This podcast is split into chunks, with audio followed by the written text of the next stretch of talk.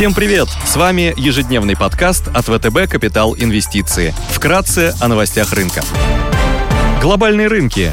Внешний фон с утра смешанный, фьючерсы на S&P 500 прибавляют 0,1%, Евростокс в нулях. Развивающиеся рынки теряют 0,2%, японский Никкей в минусе. Индекс голубых фишек Китая CSI 300 теряет 0,8%, гонконгский Хэнк Сенг торгуется в красной зоне. Баррель нефти марки Brent стоит 80 долларов, золото торгуется по 1866 долларов за унцию, доходность по десятилетним гособлигациям США снизилась до 1,58%.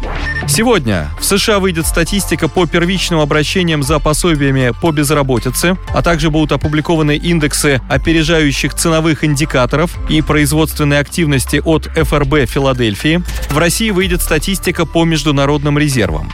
Корпоративные новости. Банк Санкт-Петербург и «Газпромнефть» опубликуют финансовые результаты по МСФО за третий квартал 2021 года.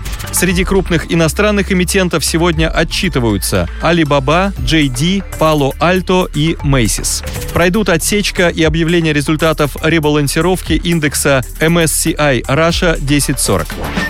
Идеи дня. Агрессивным инвесторам предлагаем обратить внимание на акции бразильской государственной нефтегазовой компании «Петробрас». Компания входит в десятку крупнейших нефтегазовых компаний мира, контролирует около 90% производства газа, нефти и нефтепродуктов в Бразилии и формирует около 5% ВВП страны. Акции Петробрас являются одними из самых дешевых по мультипликаторам во всем секторе и торгуются со значительным дисконтом как к своим среднеисторическим, так и среднеотраслевым значениям. По форвардному мультипликатору Иви на EBITDA следующего года акции предлагают 65% дисконт к среднеотраслевому значению. Компания является одним из ключевых бенефициаров текущей ценовой конъюнктуры на рынке энергоресурсов и генерирует сильный денежный поток. Не так давно менеджмент компании объявил о намерении выплатить акционерам крупный дивиденд на сумму 31,6 миллиарда бразильских реалов или 6,5 миллиардов долларов при условии достижения целевой структуры капитала в 2022 году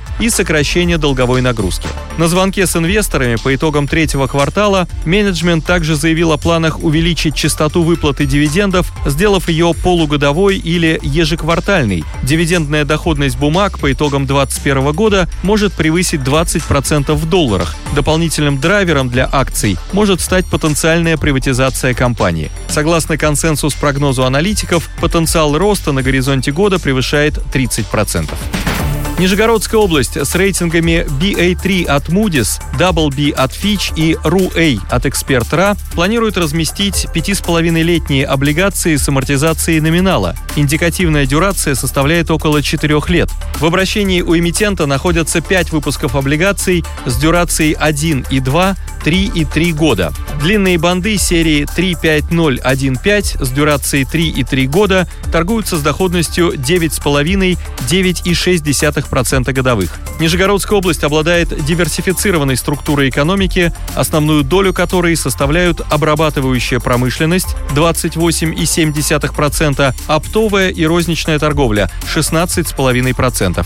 У эмитента контролируемая долговая нагрузка, коэффициент госдолг, сумма налоговых и неналоговых доходов составил 59,5% в 2020 году. График погашения долга распределен равномерно на горизонте следующих трех лет. Пик погашений приходится на период после 2025 года. Спасибо, что слушали нас. До встречи в то же время завтра. Напоминаем, что все вышесказанное не является индивидуальной инвестиционной рекомендацией.